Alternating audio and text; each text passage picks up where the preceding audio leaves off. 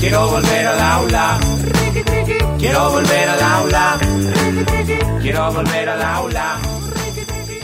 Hoy la Fuente Ciudadana salió a continuar con la consulta del día de ayer, pero en esta oportunidad dirigida a los involucrados de primera mano, los estudiantes. Quisimos que sean ellos quienes evalúen estos dos años de educación virtual. Respondiendo a nuestra pregunta, ¿usted considera que la educación virtual fue positiva, coadyuvó en la educación o lastimosamente fue negativa a punto de ser un fracaso? Ha sido un fracaso porque uno los profesores antes indicaban bien, ¿no? En la pizarra, te sacaban a la pizarra y te hacían resolver ejercicios. Ahora, a lo que yo he visto en las clases virtuales, como por ejemplo mi profesor de música, solo se sienta, pone un video de una hora y eso es su clase, ya no enseña a manejar instrumentos ni nada. Yo digo que está un poco negativo porque tanto no estamos en las condiciones necesarias tan tanto las compañías de internet no tienen la capacidad, digamos, porque se va a veces, viene. Prendo la compu, tengo clase virtual, el Fiverr no anda, el modem anda mal, no importa, hay que afrontar la situación. Y los maestros no están muy capacitados también con el ámbito de la tecnología. Hay algunos que sí se adaptan muy bien, pero otros que no, y digamos, dependiendo de la materia que estés llevando, no entiendes muy veces ni lo que están diciendo el profesor. Y para nosotros, creo, los estudiantes ha sido muy difícil poder atravesar todo esto, ya que la calidad de estudio ha bajado. Bueno, buenos días. A lo que yo he visto en estos dos años, ¿no? Eh, las clases virtuales a muchos jóvenes ha perjudicado y muchos no han podido aprender como se hace presenciales.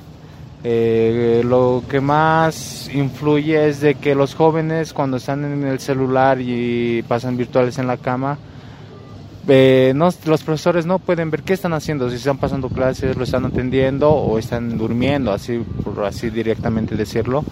en cambio, cuando era presenciales, uno se tenía que levantar, alistarse, ir al colegio y pasar todo el día. Y ahí sí, sí aprendía, digamos, lo que el profesor le indicaba, tenía más conocimientos al aprender también.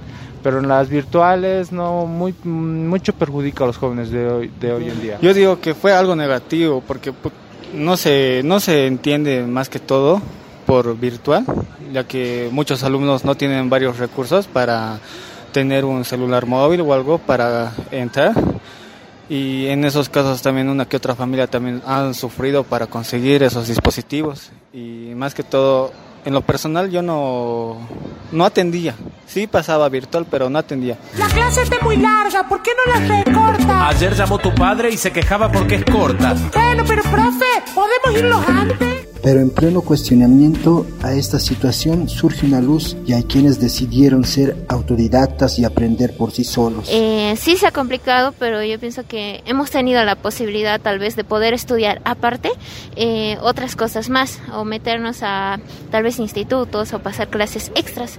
Entonces eso ha sido tal vez una ayuda para ahorrar el tiempo, acortar los tiempos, pero sí ha bajado la enseñanza en estos dos últimos años. Ya después, desde la anterior gestión, ya algo ha mejorado, pero seguimos con dificultades porque siempre hay momentos en que tal vez incluso la señal se va o se corta, o hasta incluso en los exámenes, ¿no?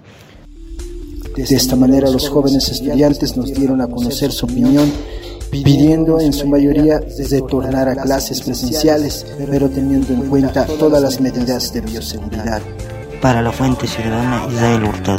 Bienvenidos al encuentro de Educación y TIC. Lo que antes era tiza, hoy se hace con un clic.